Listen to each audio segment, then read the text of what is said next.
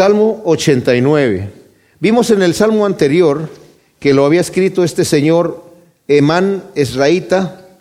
Había mencionado yo que es el salmo más eh, oscuro de todos los salmos. Es un salmo que empieza mal y termina peor. O sea, se empieza quejando con el Señor y al final termina hablando de, lo trágico, ¿verdad? Que este hombre, eh, parece que estaba teniendo, en donde se calcula que estaba enfermo y tal vez es un hombre enfermizo que estuvo desde su juventud, porque dice el versículo 15 del Salmo 88, desde mi juventud he estado afligido y a punto de morir, he soportado tus terrores, estoy desconcertado. Yo creo que si lo hubiera escrito un mexicano hubiera dicho, pobre de mí, esta vida mejor que se acabe no es para mí, ¿verdad? Pero bueno, lo escribió este señor y tiene más letra que eso. Pero este masquil de Etán Esraíta, el 89, parece que es hermano de este señor. Ambos son mencionados en el libro de Reyes, en donde se nos menciona en Primera de Reyes, capítulo 4, que eran sabios, casi tan sabios como Salomón estos señores. Y este es un salmo que a mí eh, me sorprende un tanto por la sabiduría que este eh, señor eh, Etán se supone que tiene. Pareciera que no tiene un conocimiento de la vida futura después de la muerte. Nosotros somos personajes eternos. Pareciera que como muchos ven la vida solamente aquí. Y realmente si nos vamos a dar cuenta con este salmo, y se los digo ahora, los voy a repetir también después, que como Pablo dice, si Cristo no resucitó, entonces tampoco vamos a resucitar nosotros. Y si Cristo no resucitó, todavía estamos en nuestros pecados. Y entonces esta vida para nosotros realmente es, es una tristeza, porque nacemos y nos morimos y ahí se acabó todo. Ahora, ¿en qué época fue escrita este salmo y este señor en, qué época vive? De acuerdo a Crónicas, nos dice que él fue uno de los cantores que estaban en la época de David. Más bien pareciera este salmo que está escrito en una época, algunos comentaristas, la mayoría están de acuerdo, en que fue después de la deportación de Babilonia, y estos son muchos años después, este hombre no pudo haber vivido tantísimo tiempo. Entonces puede ser que también sea durante eh, la persecución de David por medio de su hijo Absalón, que tuvo que salir corriendo del, del palacio y abandonar Jerusalén, pero tampoco las tragedias que se describen en este salmo como es que estarían demasiado exageradas para lo que pasó en aquel entonces, porque la ciudad no fue saqueada, ¿verdad? Aquí se va a hablar que sí están saqueando, puede que esté hablando de una forma poética. Ahora, no los quiero confundir, lo único que quiero decirles es esto. Es el Espíritu Santo el que está hablando. Puede ser también un salmo profético, que este hombre está escribiendo acerca de situaciones que van a venir en un futuro. Jeremías escribió de situaciones que no habían sucedido en su época todavía, hablando del mal que Dios iba a traer porque era un profeta. Y también estos salmistas son profetas, obviamente. Entonces, de alguna manera está hablando de unas situaciones en donde aparentemente, y este es el tenor del salmo, fíjense bien, aparentemente Dios está fallando a sus promesas. Pero nosotros sabemos que las promesas de Dios son sí y son amén. Y cuando nosotros vemos que algo es absurdo de parte de Dios, o que está fallando, nuestra interpretación de la realidad es la que está fallando porque Dios no falla jamás. Yo soy entonces el que estoy fallando y tengo que poner atención para ver qué es lo que está sucediendo. Y vamos a leerlo. Dice, la misericordia de David cantaré perpetuamente, de generación en generación, haré notoria tu fidelidad con mi boca. Porque dije, la misericordia será edificada para siempre. En los cielos mismos establecerás tu verdad. Hice pacto con mi escogido, juré a David mi siervo diciendo, confirmaré tu linaje para siempre y edificaré tu trono de generación en generación. Selah. O sea, ahí hay una estrofa de este salmo y empieza el salmista, el versículo 1 y 2, a hablar diciendo, voy a cantar la misericordia de Dios perpetuamente y de generación en generación voy a hacer notoria su fidelidad. Fíjense, empieza a hablar de la fidelidad de Dios. Dios es fiel y es misericordioso. Porque dije, la misericordia será edificada para siempre. O sea, Señor, tú siempre vas a tener misericordia, tú siempre vas a perdonar el agravio. De hecho, el Señor es misericordioso. Y les digo una cosa, estaba yo estudiando acerca de la santidad de Dios, lo vamos a ver en el siguiente salmo, en el Salmo 90, que la santidad de Dios y la ira de Dios no es una ira de un Dios que está... Eh, se enoja simplemente porque arbitrariamente es caprichoso y no le gustó algo. La ira de Dios viene contra el mal. Dios aborrece el pecado y tiene que castigarlo, pero a la vez es misericordioso. Y la misericordia echa a un lado la justicia. Dios es justo y es misericordioso. Y esta es una contradicción en sí misma. La misericordia es no aplicar el castigo que se merece y que la justicia declara que se merece. Pero como Dios es misericordioso, carga con el pecado de nosotros. Eso es impresionante. Porque también nos dice Hebreos capítulo 2, versículo 15, me parece que es. A ver si no me equivoco. Y dice, ¿cómo es que lo que el Señor ha hecho con nosotros? Dice, es versículo 16, dice, porque ciertamente no viene eh, Jesús en ayuda de los ángeles, sino que viene en ayuda de la descendencia de Abraham. O sea, los ángeles que pecaron no tienen Salvador, pero nosotros los hombres sí tenemos Salvador. Bueno, entonces está declarando la misericordia y la fidelidad de Dios que es para siempre, ¿ok? Ese lo pone como una premisa. En los cielos mismos establecerás tu verdad, Señor.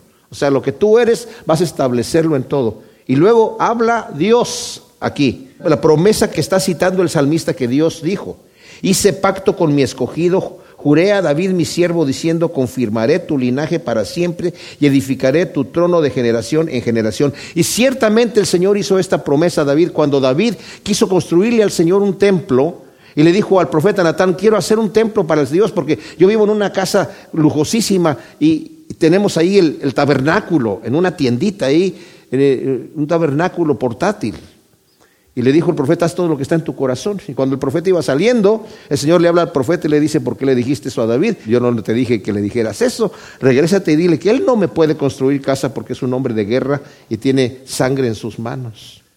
Pero su hijo sí la va a construir. Y viene el profeta con la profecía de David y le dice, tú no puedes construirle al Señor una casa porque eres hombre de guerra, pero tu hijo lo va a hacer. Pero Dios te va a construir a ti una casa, a ti. Y va a hacer firme tu reino y lo va a establecer para siempre.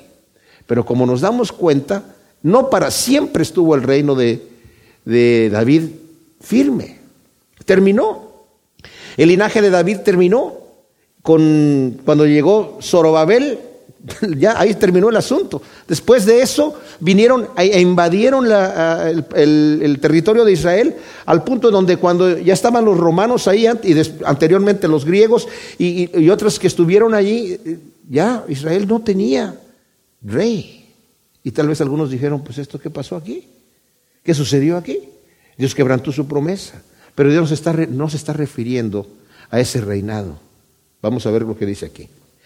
Va a hablar nuevamente de el poder de Dios aquí el salmista para volver a fundamentar la veracidad de que las promesas de Dios se tienen que cumplir, aunque él se va a quejar de que dice, yo no veo que eso está sucediendo.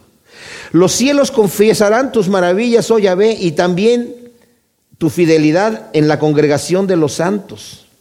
Porque ¿quién entre los cielos puede compararse a Yahvé? ¿Quién entre los seres divinos se asemeja a Yahvé? Ciertamente, Él es único. Algunos ponen a Satanás y a Dios como opuestos eh, potencias del bien y el mal. No, no, no son opuestos, son opuestos, pero no opuestos en potencia, porque Dios es omnipotente, Satanás es un ser finito que está sujeto a lo que Dios le permite hacer. ¿Quién se puede comparar a él? Oh Yahvé Elohim Sebaot, ¿quién como tú, poderoso Yahvé? Tu fidelidad te rodea. Tú dominas la soberbia del mar. Cuando se encrespan sus olas, tú las sosiegas. ¿Les recuerda eso algo?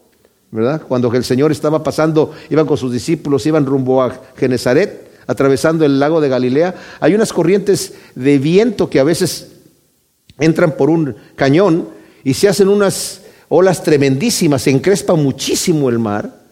Y el Señor iba en, en la barca con sus discípulos y iba en la parte de atrás del barco y estaba durmiendo. Eh, no se estaba haciendo el dormido, estaba literalmente durmiendo porque estaba muy cansado, trabajaba muy duro el Señor y los discípulos también. Pero los discípulos estaban asustados, el Señor estaba, tranquilo. Entonces van y lo despiertan y le dicen, Señor, que no tienes cuidado que nosotros perezcamos.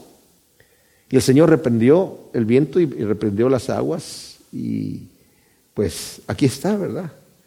Tú dominas la soberbia del mar. Cuando se encrespan las olas, tú las sosiegas. Como herido de muerte, tú quebrantaste a Raab. Raab es Egipto, es una forma de decir Egipto. Quebrantaste a Egipto con tu brazo fuerte, esparciste a tus enemigos. Y continúa diciendo, tuyos son los cielos, tuya también la tierra, el mundo y su plenitud, tú lo fundaste, el norte y el sur, tú los creaste. El Tabor y el Hermón se regocijan en tu nombre. Estos son dos montes que están en la región de Israel, en Palestina en este momento, ¿verdad? Hermón originalmente estaba en la parte norte, en los límites del territorio de Israel, cuando eh, Josué distribuyó el territorio a las tribus de Israel, en la parte norte. Y el otro estaba un poquito abajo del lago de Galilea. Ya después, durante el reinado de David, David conquistó tanto territorio que llegó hasta el río Éufrates, ¿verdad? Tuyo es el brazo potente, fuerte es tu mano, exaltada tu diestra. La justicia y el derecho son el fundamento de tu trono, la misericordia y la verdad van delante de tu rostro.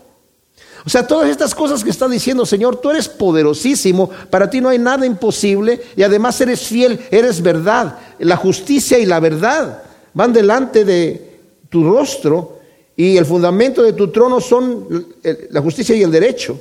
Perdón, la misericordia y la verdad van delante de tu rostro. Bienaventurado el pueblo que conoce el grito de júbilo.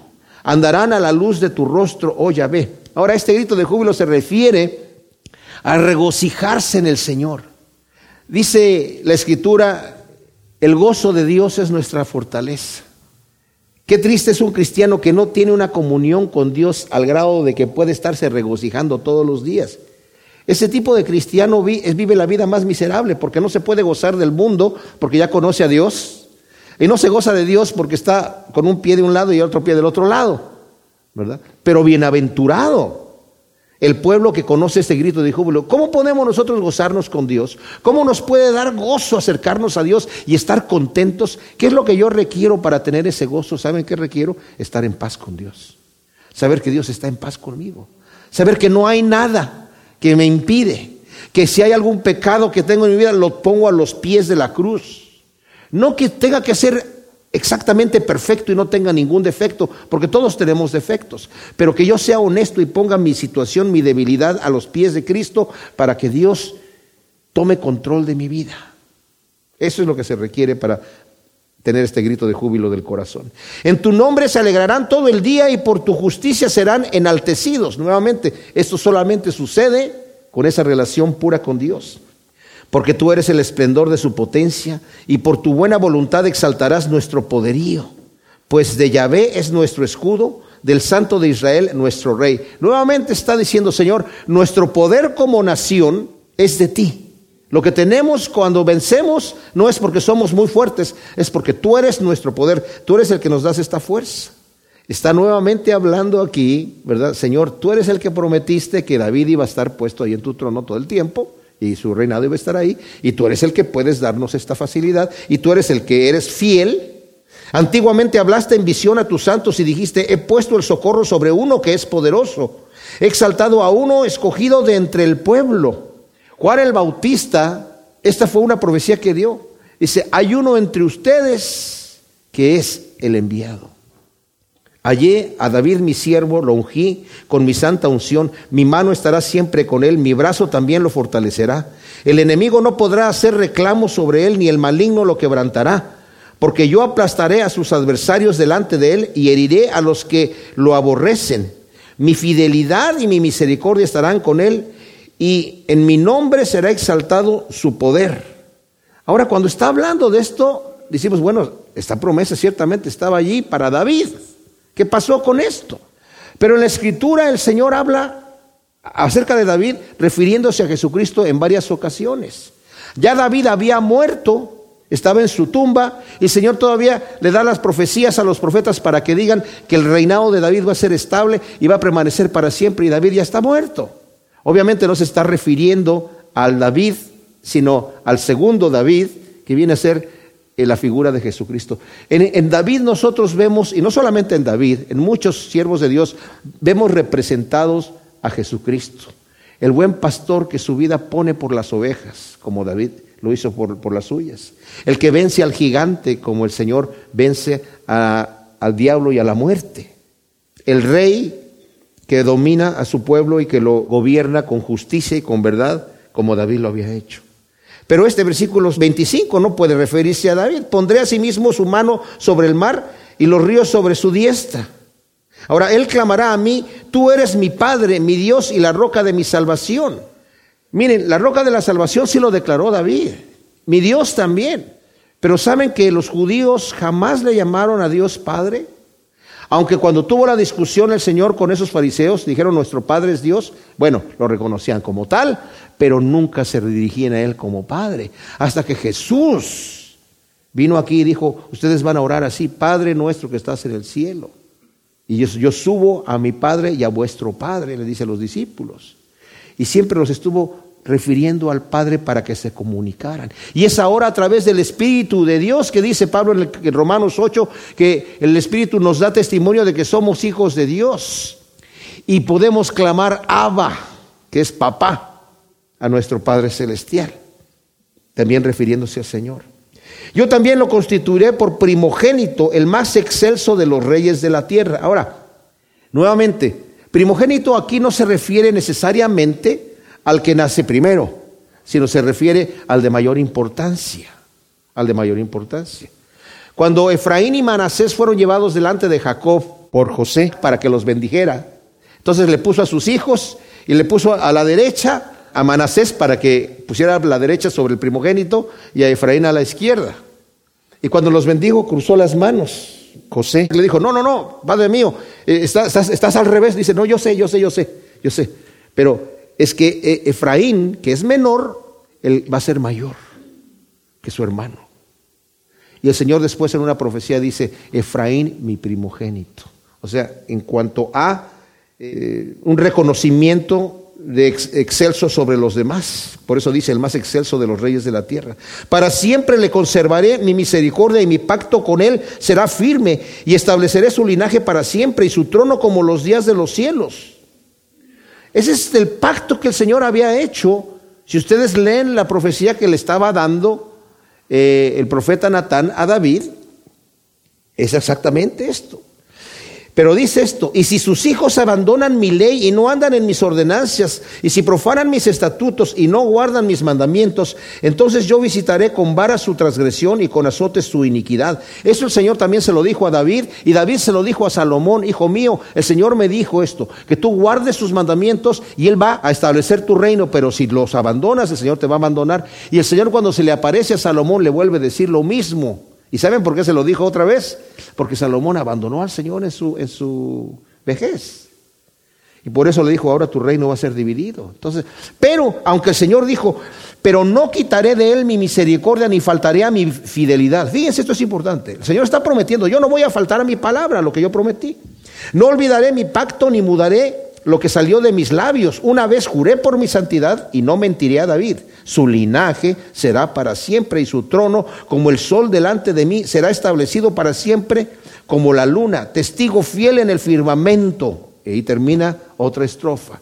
Pero no sucede así literalmente en el reinado de David. Esta promesa, como repito, el Señor no, no, se está refiriendo al reinado físico de David aquí, sino a la descendencia de David, a la simiente. Y él hizo pacto con la simiente. El Mesías venía siendo reconocido como el hijo de David. Y el mensaje de los ángeles a los pastores ha nacido en la ciudad de David el príncipe que el Señor ha prometido. El príncipe, el Mesías. Reconocido por los pastores también, por los ángeles. Pero este hombre no conociendo esto, este hombre nada más viendo lo que en ese momento está sucediendo, no viendo el cuadro completo, se entristece. Y es muchas veces lo que nos pasa a nosotros. No vemos el capítulo final y creemos que Dios está fallando sus promesas.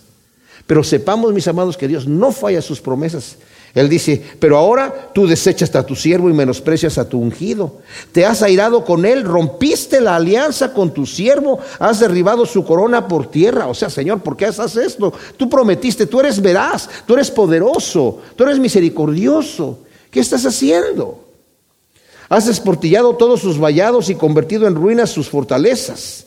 Todos los que pasan de camino lo saquean.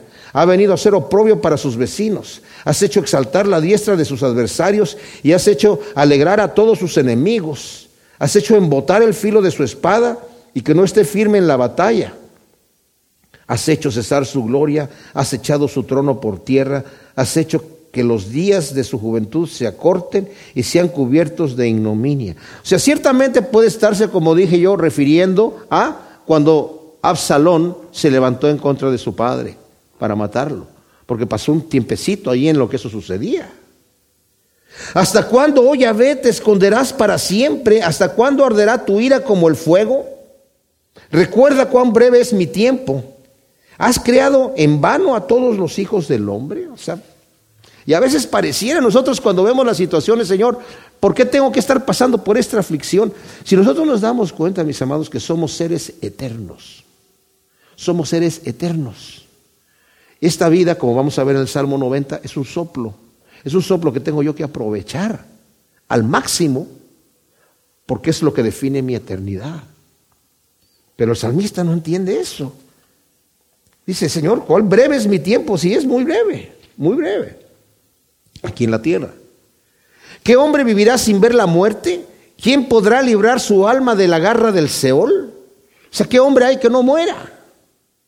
Oh Adonai, ¿dónde están tus antiguas misericordias que en tu fidelidad juraste a David? Acuérdate, oh Adonai, del oprobio de tus siervos, oprobio que llevo en mi seno de parte de todos los muchos pueblos. Acuérdate de que tus enemigos han afrentado, oh Yahvé, han afrentado las pisadas de tu ungido. O sea, la queja es una queja, digamos, honesta y desde el punto de vista limitado que tiene el salmista, está frustrado. Nosotros ya tenemos la revelación completa. Sabemos que las promesas de Dios son sí, son amén. Y sabemos que lo que pasamos aquí solamente es por un tiempo y que lo que sufrimos aquí tiene un propósito posterior.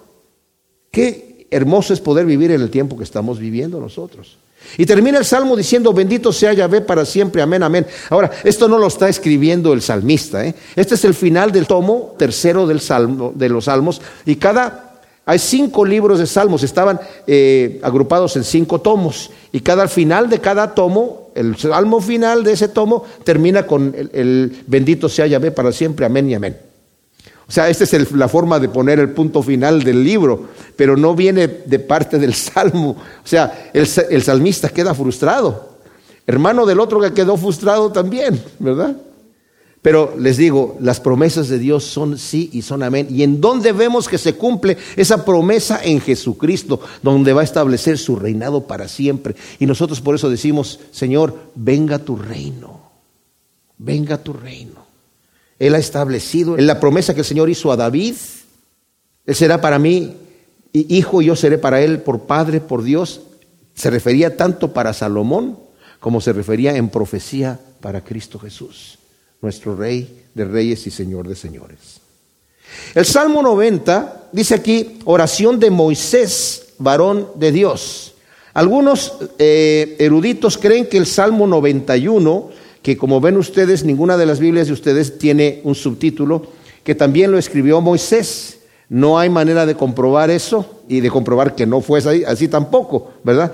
Si eso fuese así, entonces tendríamos aquí en el libro de los Salmos dos salmos de Moisés. Pero en Deuteronomio 32 eh, también hay otro cántico de Moisés allí, entonces tendrían tres salmos ahí. En Éxodo capítulo 15 tenemos otro cántico de Moisés allá también, entonces ahí ya van cuatro, ¿verdad?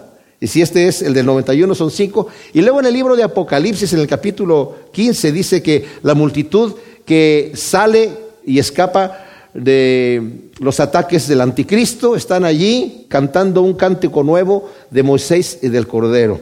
Entonces serían tal vez seis, no sabemos. Este es un tremendo salmo, nuevamente es el primer salmo del, del tomo cuarto de los salmos, y nos habla, miren, la poesía hebrea, mis amados, no tiene la forma de arte que nuestra poesía occidental tiene. Nuestra poesía eh, encuentra el arte en la rima, en, la, métrica, en el ritmo, ¿verdad? Aquí no así la poesía hebrea. El, arte está en dar una idea, un pensamiento, expresarlo con dos frases diferentes. A veces son dos iguales, a veces se dice una cosa y luego se exagera en la siguiente vez que se vuelve a decir, o a veces se, se ponen contrastes.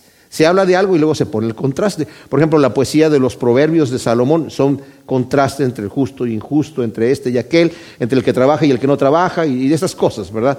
Pero aquí, ¿cuál es la poesía? Aparte de, que tiene poesía en sí, en la forma que está escrita, tiene otra, otra eh, elemento de arte, que es el contraste entre Dios y el hombre, que es realmente un, un contraste pues tremendo. ¿Verdad? Como vamos a leerlo aquí. Oh Adonai, tú has sido nuestra morada de generación en generación. Antes que los montes fueran engendrados y dieras a luz la tierra y el mundo desde la eternidad y hasta la eternidad, tú eres Él o tú eres Dios. Y luego dice en contraste, haces que el hombre vuelva al polvo y dices, volveos hijos de Adán, porque mil años delante de tus ojos son como el día de ayer que pasó y como una de las vigilias de la noche.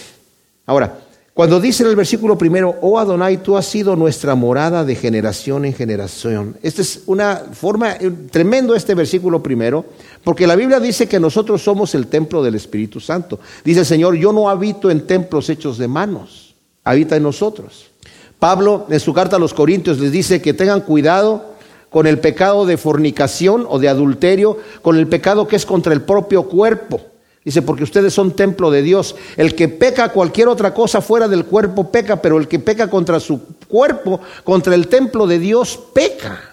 Y dice, ¿y qué vas a hacer? Si Cristo mora en ti y te unes a una ramera, ¿vas a hacer que Cristo participe en ese pecado contigo? ¿Te lo vas a llevar allí? ¿Sabían ustedes que si nosotros somos verdaderos cristianos y tenemos a Cristo en nosotros, no le podemos decir al Señor, quédate allí, Señor, ¿verdad? A quien no quiera, no vayas a entrar a donde yo voy a entrar, eh, aguántate un tantito ahí, porque yo ahorita vengo. Cristo se va con nosotros. Mis amados, no se trata de imaginarse que Cristo está conmigo en todo momento. No solamente está parado al lado de mí viendo lo que estoy haciendo, está dentro de mí. Si lo pensamos de esa manera, vamos a caminar con mucho más cuidado. Pero aquí dice, Señor, nosotros somos la morada del Espíritu Santo, dice Pablo, pero ahora dice, tú eres nuestra morada. O sea, realmente hay una interrelación con Dios que tenemos nosotros, mis amados, tremenda. Oh Adonai, tú has sido nuestra morada de generación en generación. En ti me refugio. David decía, tú eres mi roca, tú eres mi torre fuerte, tú eres mi todo. Yo me refugio, como va a decir el Salmo posterior, el 91, debajo de tus alas. Ahí estoy protegido. Fíjense que esto, versículo primero, nos debería dar un tal confort en el corazón que independientemente de lo que esté pasando alrededor de nosotros, sabemos que Dios está con nosotros y no nos abandona nunca porque Él lo prometió. No nos desesperemos como se desesperó este señor Etán al no ver con sus ojos lo que Dios estaba viendo. Dios nunca abandonó a su pueblo, ¿verdad? Y si Dios está con nosotros, aunque estemos pasando por pruebas difíciles, el Señor está allí con nosotros. El Señor estuvo con los mártires en el momento cuando Esteban fue apedreado. Estaba viendo al Señor sentado a la diestra del Padre, como que el Señor abrió los cielos para recibirlo. Y tanto fue así que le dijo, Señor, recibe mi espíritu. Y no les tomes en cuenta a estos hombres lo que están haciendo. Me están apresurando mi llegada. Me están comprando el boleto de primera clase para llegar rápido. Y en realidad es así. O sea, ¿qué es lo que estamos pasando? Estamos pasando por pruebas mis amados, como les digo, la época en la que estamos nosotros viviendo ahora es impresionante. La Biblia nos dice, estás pasando por pruebas, no te aflijas, gózate. ¿Cómo me voy a gozar? Si es que todo esto tiene un plan. Tus pruebas no son porque Dios se descuidó. Si Dios te está castigando, gózate porque Dios castiga a sus hijos. Si tú estás practicando el mal y no te pasa nada, preocúpate. Porque si eres hijo de Dios, Dios no te va a dejar salirte con la tuya. Te va a castigar, como castigó a su pueblo anteriormente, cuando hicieron mal. Pero si yo empiezo a pecar y peco como se me pega la gana y no me pasa nada, ahí me tengo que preocupar, porque entonces pues, es muy probable que ese Dios no me considere su hijo. Pero tú eres nuestra morada. Antes que los montes fueran engendrados y dieras a luz la tierra y el mundo desde la eternidad y hasta la eternidad, tú eres Dios. La palabra que utiliza aquí desde la eternidad y hasta la eternidad es después del punto en donde se desvanece nuestro entendimiento. O sea, podemos pensar hacia el pasado. Y llega un momento donde nuestra mente hasta ahí llegó. Dice, antes de eso, antes de eso todavía, tú ya eres. Y después podemos pensar en el futuro hasta un cierto punto allí. Se desvanece nuestra inteligencia y dice, y después de aquello también. Por eso dije, nosotros, aunque vivimos aquí poco tiempo en la tierra, somos seres eternos. Tanto los que se van al cielo como los que no se van al cielo y se condenan son seres eternos. Somos seres eternos. La muerte es solamente el paso de esta vida a la que viene. Y si yo soy un verdadero cristiano, no le debo de tener temor a la muerte. ¿Por qué? Porque es mi paso para entrar al reino de Dios. Dijo Pablo, para mí el vivir es Cristo y el morir es ganancia. Dice, o sea, yo, estoy aquí por, por, beneficio a ustedes, pero me gustaría estar con el Señor, sería mucho mejor estar allí. Pero si el Señor me quiere aquí, aquí estoy. Pero no es que yo me voy a aferrar a esta vida, sino lo que el Señor quiera. Qué hermoso es cuando un verdadero cristiano que tiene una relación con Dios se confía de esa manera, no le tiene temor a nada. ¿Qué nos separará del amor de Cristo? Dice Pablo. ¿Tribulación, angustia, desnudez, peligro, espada o muerte? No, yo sé que esas cosas, dice, somos contados como ovejas de matadero. Ya, yo ya me conté como eso, como, como, como entregando mi vida, Señor, lo que tú quieras, como ovejas de matadero. Yo ya sé que a eso voy. Yo ya sé que esta vida aquí es penosa y corta, pero esta no es el final es solamente el puro principio. Somos peregrinos, estamos pasando nada más, de paso, en una vida corta. Haces que el hombre vuelva al polvo y dices, volveos hijos de Adán, o sea, volveos al, polvo. O sea, tú haces que el hombre vuelva al polvo y cuando le dices, vete al polvo, se va al polvo otra vez. ¿Y sabían ustedes que los 17 elementos que están en la tierra son los mismos 17 elementos de los que estamos nosotros compuestos? Exactamente. Escuché de una niñita que escuchó en la clase dominical que nosotros somos polvo y que el Señor le dijo a Adán cuando pecó, tú eres polvo y el polvo vas a volver. Y el Señor formó al hombre del polvo. La niñita entonces llegó a su casa, ¿verdad? Y, se fijó debajo de su cama y había un poco de polvo ahí abajo de su cama y llamó a su mamá y le dice, mamá, mamá, mira, yo no sé si alguien viene o se está yendo, pero ahí hay polvo. ¿Alguien viene o va? Porque mil años delante de tus ojos son como el día de ayer que pasó o sea, ven el contraste. El hombre es polvo y le dices, vuelves al polvo, pero tú, Señor, mil años es como el día de ayer que pasó para ti. Pedro dice, para Dios un día es como mil años y mil años como un día. No se está refiriendo como algunos lo toman, se está refiriendo exactamente, para Dios un día son mil años exactamente. Es una forma de decir, el Señor es eterno y vive fuera del tiempo. Eso no, tampoco lo podemos entender. ¿Cómo es que Dios es eterno? No lo podemos entender. No cabe en nuestra mente, nuestra mente no está hecha para entender eso. ¿Cómo que Dios es eterno? Y es más, tampoco está hecho para pensar cómo que Dios siempre es santo, separado de toda maldad. O sea, siempre fue así. ¿Cómo? Sí, pero estamos hablando de un siempre, siempre. ¿Y cómo es que es todopoderoso y siempre fue así? Señor, o sea, nuestra mente no nos da para eso porque no vivimos en esa dimensión espiritual. Por eso dice el Señor, mis pensamientos son muy superiores a los tuyos, más altos que el, que el cielo de la tierra, ¿sí? No los puedes comprender. Pero el Señor nos deja entender algunas cosas. Y hablando de el hombre, dice, los arrastras como una inundación, son como un sueño al amanecer, como la hierba que crece, a la mañana reverdece y florece, y a la tarde se marchita y se seca. Como dije, nuestra vida es un aliento nada más, es un momento. Pero eso no es para que estemos cabizbajos, de hecho, para darle gracias a Dios que nuestra vida no es tan larga. ¿Cómo somos consumidos por tu ira y turbados por tu indignación? Pusiste nuestras iniquidades ante ti, nuestras cosas ocultas a la luz de tu rostro. Wow. Ojalá que el Espíritu Santo nos deje ver que no podemos ocultar nada de Dios. Y eso es bueno, mis amados. Yo cuando voy al médico y el médico me pregunta dónde le duele o qué pasa, tal, vez hay cosas que yo no le digo al médico ya sea porque tengo vergüenza de decirle al médico o porque simple y sencillamente no se me ocurrió decirle al médico, qué sé yo. Pero un médico que sepa todo lo que yo tengo me conviene si quiero que me sane, si es que es un buen médico, ¿verdad? Y me va a sanar. Y el hecho de que Dios conozca todo de mi vida me conviene. Me conviene porque yo quiero arreglar cuentas con Él. Por eso David dice, Señor, muéstrame los pecados que me son ocultos. A mí me son ocultos, a ti no. Por eso muéstramelos tú para yo poder enmendarlos, para poder salir de allí. Y dame la fuerza para salir de allí. ¿O qué no queremos realmente ser hechos a la imagen de Cristo Jesús? No queremos ser transformados de gloria en gloria. No queremos que Dios haga en nosotros todo lo que Él quiere hacer. Por supuesto. Y si no tenemos esa intención, estamos mal de la cabeza. Porque si hemos conocido al Señor y sabemos que su intención es bendecirnos abundantemente, les digo una cosa, mis amados, Dios no va a obtener de mí nada de beneficio que Él no tenga por sí mismo. No me necesita para nada. Yo, en cierta manera, soy un dolor de cabeza para Dios. Pero Dios me ama y me ha amado con un amor tal que desde antes de que me creara proveyó para mi salvación en su plan perfecto de salvación. Y me conviene acercarme a Él. Tiene grandes planes para cada uno de nosotros en la eternidad. Y aquí también, aquí empezamos, pero allá va a ser la gloria, la salvación. Va a ser un momento que donde lleguemos ahí vamos a decir, yo no me lo esperaba así, Señor. No me lo esperaba. Y no es un cuento de hadas, esa es la realidad. Hay de aquellos que no conocen la realidad. ¿Cómo somos consumidos por tu ira y tu veras por tu indignación? Pues sí, porque nuestras iniquidades están allí. ¿Y por qué somos consumidos? Porque nuestro Dios nos disciplina, porque nos ama. ¿Saben qué? Cuando Dios envía su juicio como castigo es para destrucción, pero no hace eso con sus hijos, nunca, nunca. Lo hace con aquellos que jamás fueron sus hijos y que jamás iban a obedecer. Hay destrucción para el impío, claro, por supuesto. Ciertamente todos nuestros días declinan a causa de tu ira, consumidos nuestros años como un suspiro. Los días de nuestros años son 70 años y en los robustos 80 años pero todo su orgullo no es más que afán y vanidad, porque pronto pasan y volamos. O sea, dice, los años nosotros son 70. La ciencia ha tratado de improvisar sobre esto y de alguna manera eh, que el hombre viva más, y hay algunos que viven un poco más, pero no ha llegado a ser así. Moisés vivió 120 años. Moisés. O sea, en realidad estamos más o menos igual.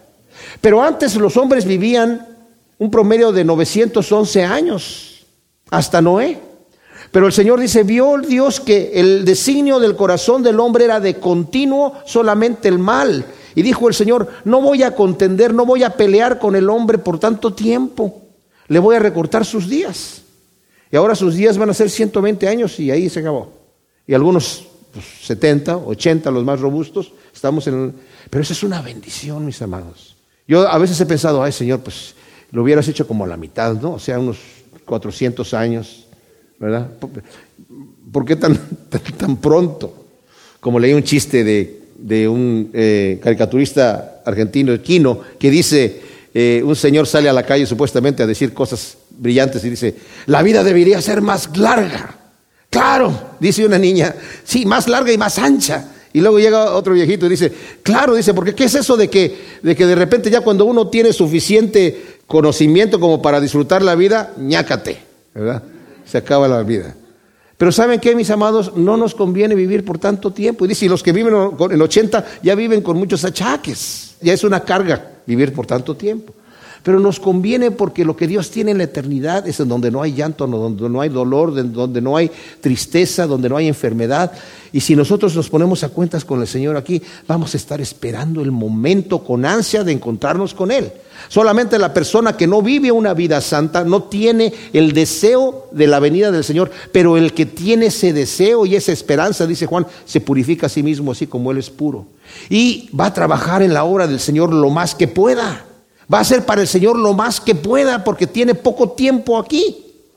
¿Quién conoce el poder de tu ira y de tu indignación conforme al temor que se te debe? ¿Quién realmente se da cuenta del poder de tu ira? Tú eres el Todopoderoso. Y le dije, como les decía, no es una ira caprichosa, es una ira en contra del mal, que es justo. La gente se queja, ¿por qué Dios no hace nada? ¿Por qué no mató a Hitler? ¿Por qué no hizo nada con todos esos eh, a Lenin lo dejó matar a un montón de gente y no hizo nada durante la Santa supuestamente Inquisición, que mataron tanta gente, tantos cristianos, tantos judíos, de formas tan ridículamente tortuosas y todas las maldades que ha habido. ¿Y por qué, y por qué el Señor no ha hecho justicia? Les pongo todavía la otra, otra más. Algunos que dicen, Señor, ¿por qué, ¿por qué no vienes pronto para que se acabe todo esto? Y, y, como dice la Escritura, el Señor no es que esté tardando su promesa, sino que tiene paciencia. Si el Señor hubiera venido en el siglo pasado o antes de que yo hubiera conocido a Cristo, ¿qué hubiera pasado conmigo? Y si yo pido justicia, que el Señor le haga, castigue el mal, ¿qué va a hacer conmigo?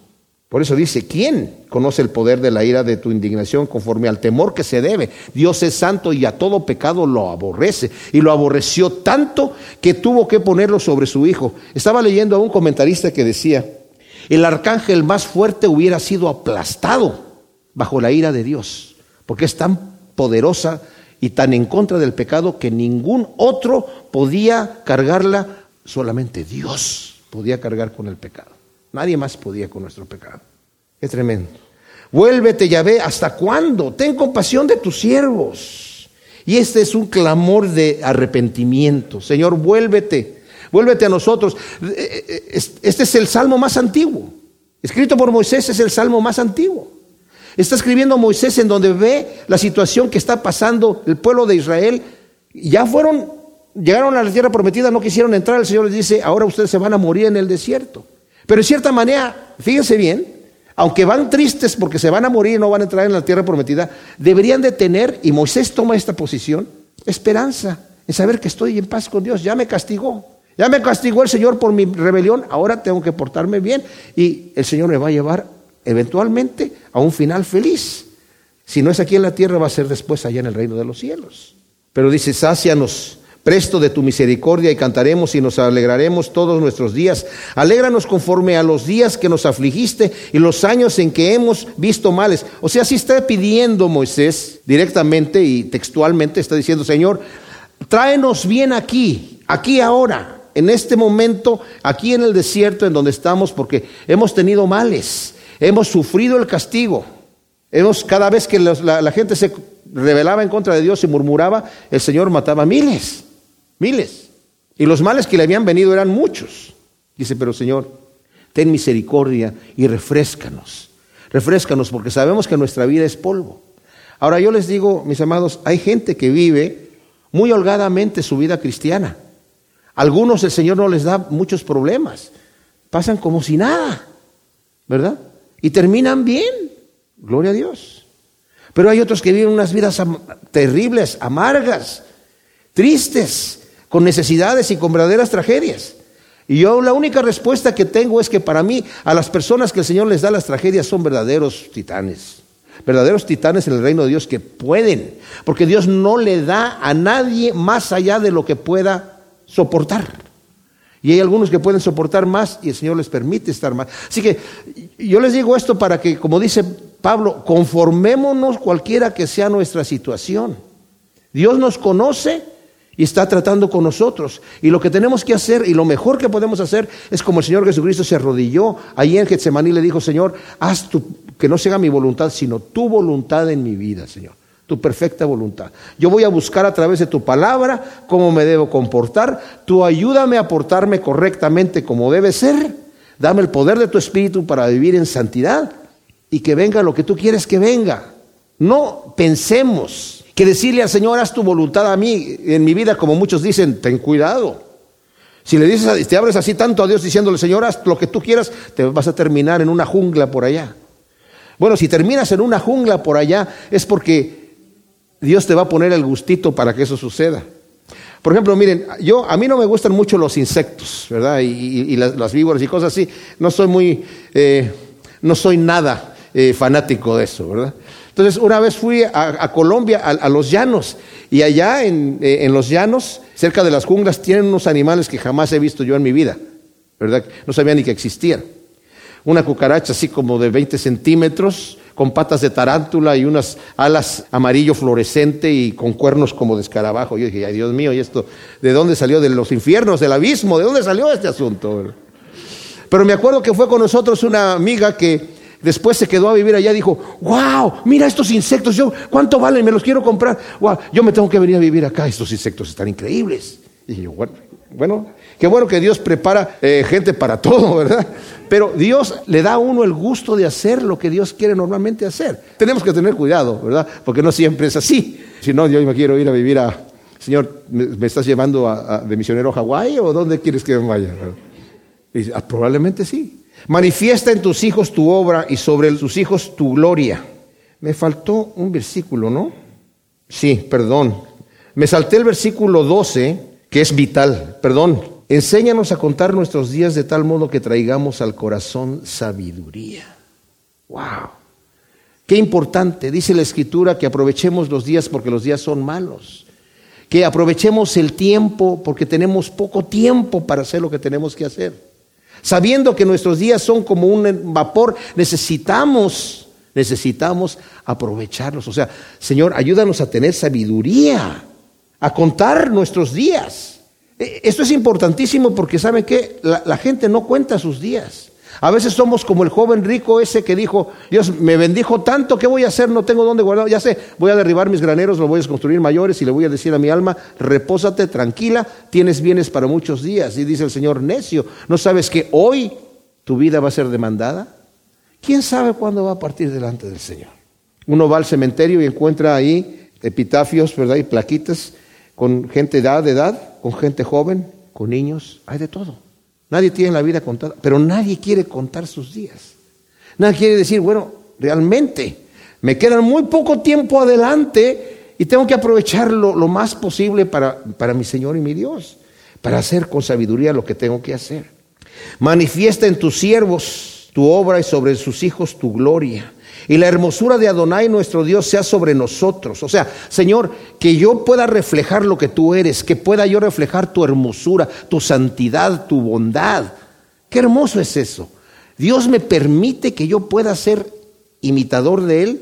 Yo imagino cuando Pablo dijo, sed imitadores de mí como yo de Cristo, qué satisfacción tenía en su corazón de decir, yo estoy sirviendo y siguiendo a mi Señor, de tal manera que me atrevo a decir, y no por orgullo, ni porque se creía el super santo, sino porque en su conciencia lo dictaba, vivía una vida recta. Se atreve a decirle a Timoteo, lo que aprendiste y viste de mí, eso haz. Exactamente lo que tú viste en mi vida, hazlo tal cual. Tú has estado conmigo, has vivido conmigo, imítame. Y eso es mostrar la hermosura de Dios que se manifieste en nosotros. Confirma sobre nosotros la obra de nuestras manos. Sí, la obra de nuestras manos confirma. Señor, que lo que hagamos aquí permanezca que lo que hagamos para ti sea una obra que no es hojarasca, ni es madera, ni es heno, sino que es piedras preciosas, que es oro, que es plata, que permanece y que trae su fruto al ciento por uno. Gracias Señor, te damos por tu palabra. Te pedimos que siembres esto que hemos estudiado en nuestros corazones y podamos, Señor, como tu siervo Moisés, imitarte a ti, Señor, y, mostrar que tú muestres en nosotros tu hermosura, Señor. Gracias te damos por tus promesas y por tu palabra. En el nombre de Cristo Jesús te pedimos que siembres esta semilla en buena tierra para que produzca su fruto a ciento por uno. Amén.